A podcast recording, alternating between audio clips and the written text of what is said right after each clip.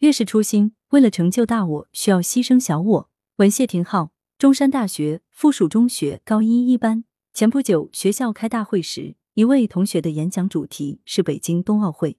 他说：“开幕式上科技如何闪光，志愿者如何花开灿烂，我颇为我的祖国而感到骄傲。”但这位同学提到奥运志愿者时，用了一个流行的说法“牺牲小我，成就大我”，却令我有了一些不一样的思考。首先，以我对志愿者这个词的粗浅理解，当视助人为快乐之本，助人悦己，是志愿为他人服务的人。现代社会越来越强调公共意识，强调公民的社会责任感，强调参与公共事务的热情和个人担当，这也是个人价值的一种体现。志愿服务，我志愿，我成长，我快乐。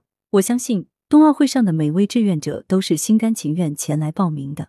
我校也有志愿者组织，同学们甘愿放弃个人的休息、游戏、娱乐时间，甚至学习时间，到更需要关爱的社会群体中去，把爱与温暖。阳光和美带给那些有需要的人，这是一种思想觉悟的提升。但我相信，在志愿服务的过程中，大家也在享受快乐，成就更完美的自我。志愿者的内心是充实的，没有委屈，没有抱怨，没人会觉得自己是被牺牲的。所以，牺牲小我这个提法，可能是对志愿精神的一种误解吧。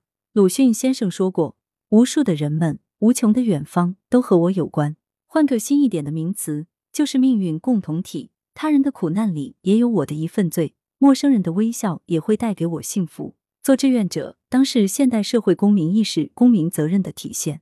其次，从来没有一个空虚的大我，大我一定相对于无数个小我而言的，而每一个小我都应该是鲜活生动的。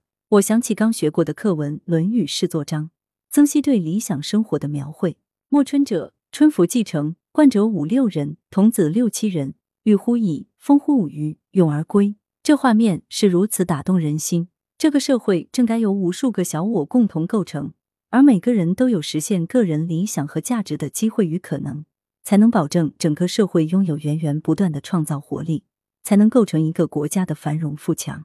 理想社会应该既有高大上的数据，有综合国力的提升，更有无数个小我具体而鲜活的幸福，哪怕是各种小确幸。人民群众向往的美好生活，才是一个文明国家的努力方向。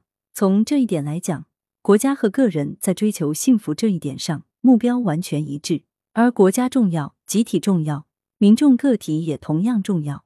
一般情况下，成就大我并不需要牺牲小我，或者说，在成就大我的过程中，在为他人和集体奉献过程中，我们也实在不必要有被牺牲的感觉。起码我在电视上看到的志愿者们的笑容都是如此真诚而美好，他们应该并没有被牺牲的感觉。当我们有了社会责任感，有了为爱奉献的精神，做志愿者就肯定是幸福而快乐的事。来源：羊城晚报羊城派，责编：易之娜，校对：潘丽玲。